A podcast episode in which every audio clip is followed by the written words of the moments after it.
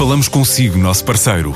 No mundo dos negócios, a transação de imóveis, equipamentos industriais, arte e navios é garantida pela experiência de profissionais, com solidez, rigor e isenção. Encontre-nos em avaliberica.pt. A Vale Ibérica, porque é de leilões que estamos a falar.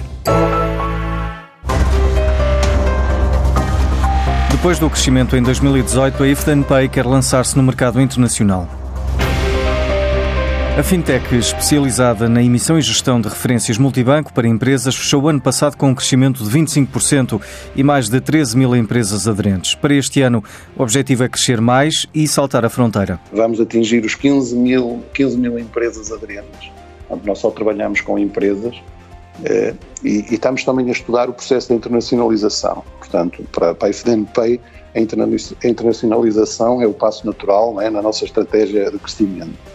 Portanto, é um objetivo para 2019 uh, eh, estudarmos uh, a estratégia de internacionalização e um novo método de pagamento próprio e inovador que também iremos lançar. Filipe Moura é o cofundador e diretor executivo da Fintech, que quer começar o processo de internacionalização pela Europa. Tanto as referências multibanco como, como um sistema também que temos agora, que é o MBWay, que também é conhecido já por, por, pela maior parte das pessoas, são sistemas locais que só funcionam em Portugal.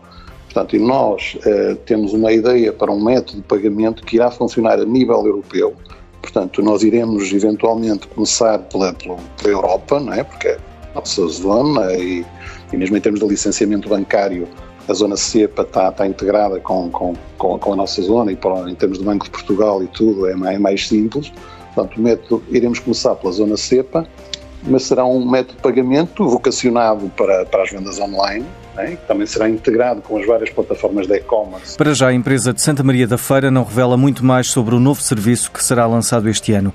Sebastião Lencastre, fundador da EasyPay, também uma fintech, lembra as vantagens destas empresas face à banca tradicional. Quando me perguntam quais as uh, diferenças entre uma fintech e um banco, costumo recorrer aqui a uma análise uh, que fiz há algum tempo sobre as principais características que uma fintech tem.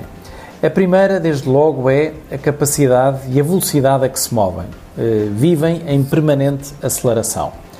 Depois, como eh, falam diretamente com os consumidores ou com as empresas que são suas clientes, têm uma ideia muito concreta do que é que são as suas necessidades e conseguem entregar soluções chamadas end-to-end, -end, que são exatamente aquilo que as pessoas procuram têm uma visão muito concreta sobre o digital e a inovação eh, que traz eh, a cada uma das indústrias, têm uma capacidade tremenda em fazerem alianças e parcerias com entidades eh, terceiras e por isso não veem com maus olhos recorrerem a serviços externos, seja no esquema de outsourcing, eh, seja muitas vezes em esquemas mais eh, temporários.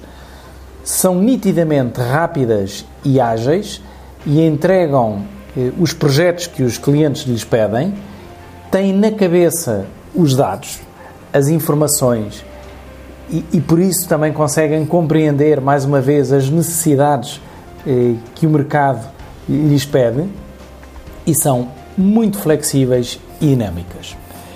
E por fim, acaba por ser a cereja em cima do bolo. Não são avessas nem ao risco, nem a falharem. E por isso vivem bem na incerteza, que é aquilo que o mundo hoje em dia nos rodeia. E a Sonai investiu numa empresa de inteligência artificial de Singapura, a Sonai IM, o braço de investimento em tecnologia, em conjunto com a capital de risco Gobi Partners, lideraram uma ronda de investimento na Vicente, uma ronda no montante total de mais de 17,5 milhões de euros.